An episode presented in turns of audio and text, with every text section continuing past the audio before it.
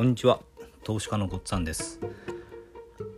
このチャンネルでは会社に依存しない生き方を実現したい方へ FX と不動産投資で経済的自由を目指すための方法を投資家の私が発信しています。今回はちょっと今までとは違う感じの、お話をしたいと思います。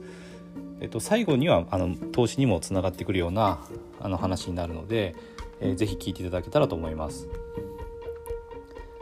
投資家のための命の歴史の物語ということでお話をしていきます。でこの今回お話しする内容というのは現代社から発行されている本で「看護のための命の歴史の物語」っていうのがあります。でその本を読んでですね学んだこと、え、そこから考えて考えていることですねで投資に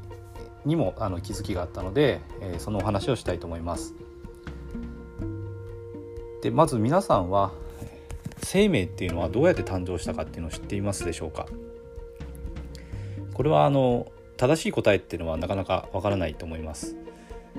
でいろんな説が言われていますよね。宇宙から来たとかまあ海みたいなものがあってそこで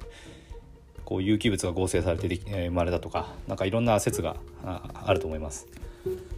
でもまあ、もしあのその太古の地球の中に生命っていうのがこう生まれたとしても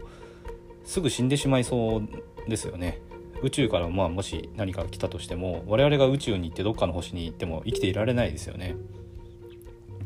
でたまたま海の中で何かが生まれたとしてもそれがちゃんと生き生き続けるのって難しいと思うんですよね。でこの「命の歴史の物語」という本の中では生命がどうやって誕生したかっていうことが説かれています。でそのそうですね。いきなりどこかの星とかの環境で命が生まれても生きていけないって話をしたんですけどももともとそうですね。我々は環境とともにあって環境の中で誕生してその環境の中で進化してきたっていうことがあります。だからそこを飛ばすことができないので地球という環境の中でどうやって生命が誕生したのかということがですねあのしっかりとこの本では説かれています。でおそらく人類で初めて生命がどうやって誕生したのかっていうのを解き明かしたというふうに思ってます。でそのお話をあのあらすじをお話ししたいと思います。興味のある方はですね是非本を買って読んでいただけたらと思います。で今ちょっと新しいのは出てないようであの Amazon で調べたらちょっと値段が高かったので中古しかないのかもしれないです。で概要をお話しします。太陽系の中に原始の地球ですねが誕生した頃にもともと地球っていうのは暑かったです。でもただ太陽の周りを回ってるだけだとゆっくりゆっくり冷えていくだけで他の天体、まあ、水星とか金星とか火星とかと同じように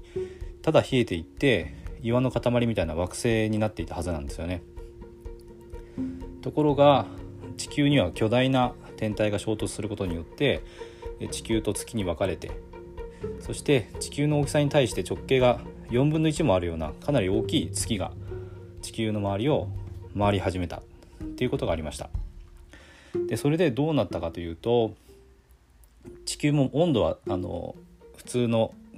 惑星と同じように冷えていく過程があるんですけれども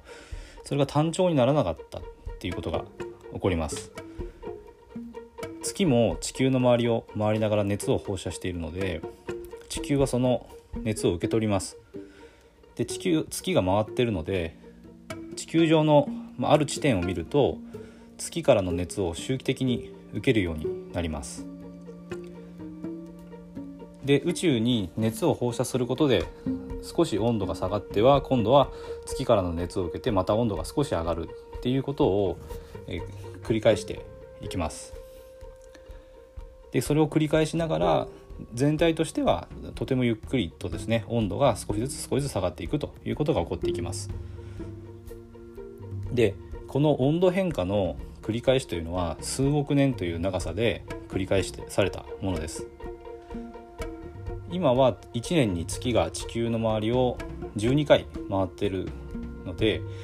まあ、太古のことは分かりませんけども年間に10回以上は回ってたんじゃないかなと思います。でそう考えればただの温度の変化であっても数十億回は同じことが繰り返されたっていうことになります。それでここで何が起こったかというと良質転化っていうことが起こって、まあ、生命が誕生するということにつながったっ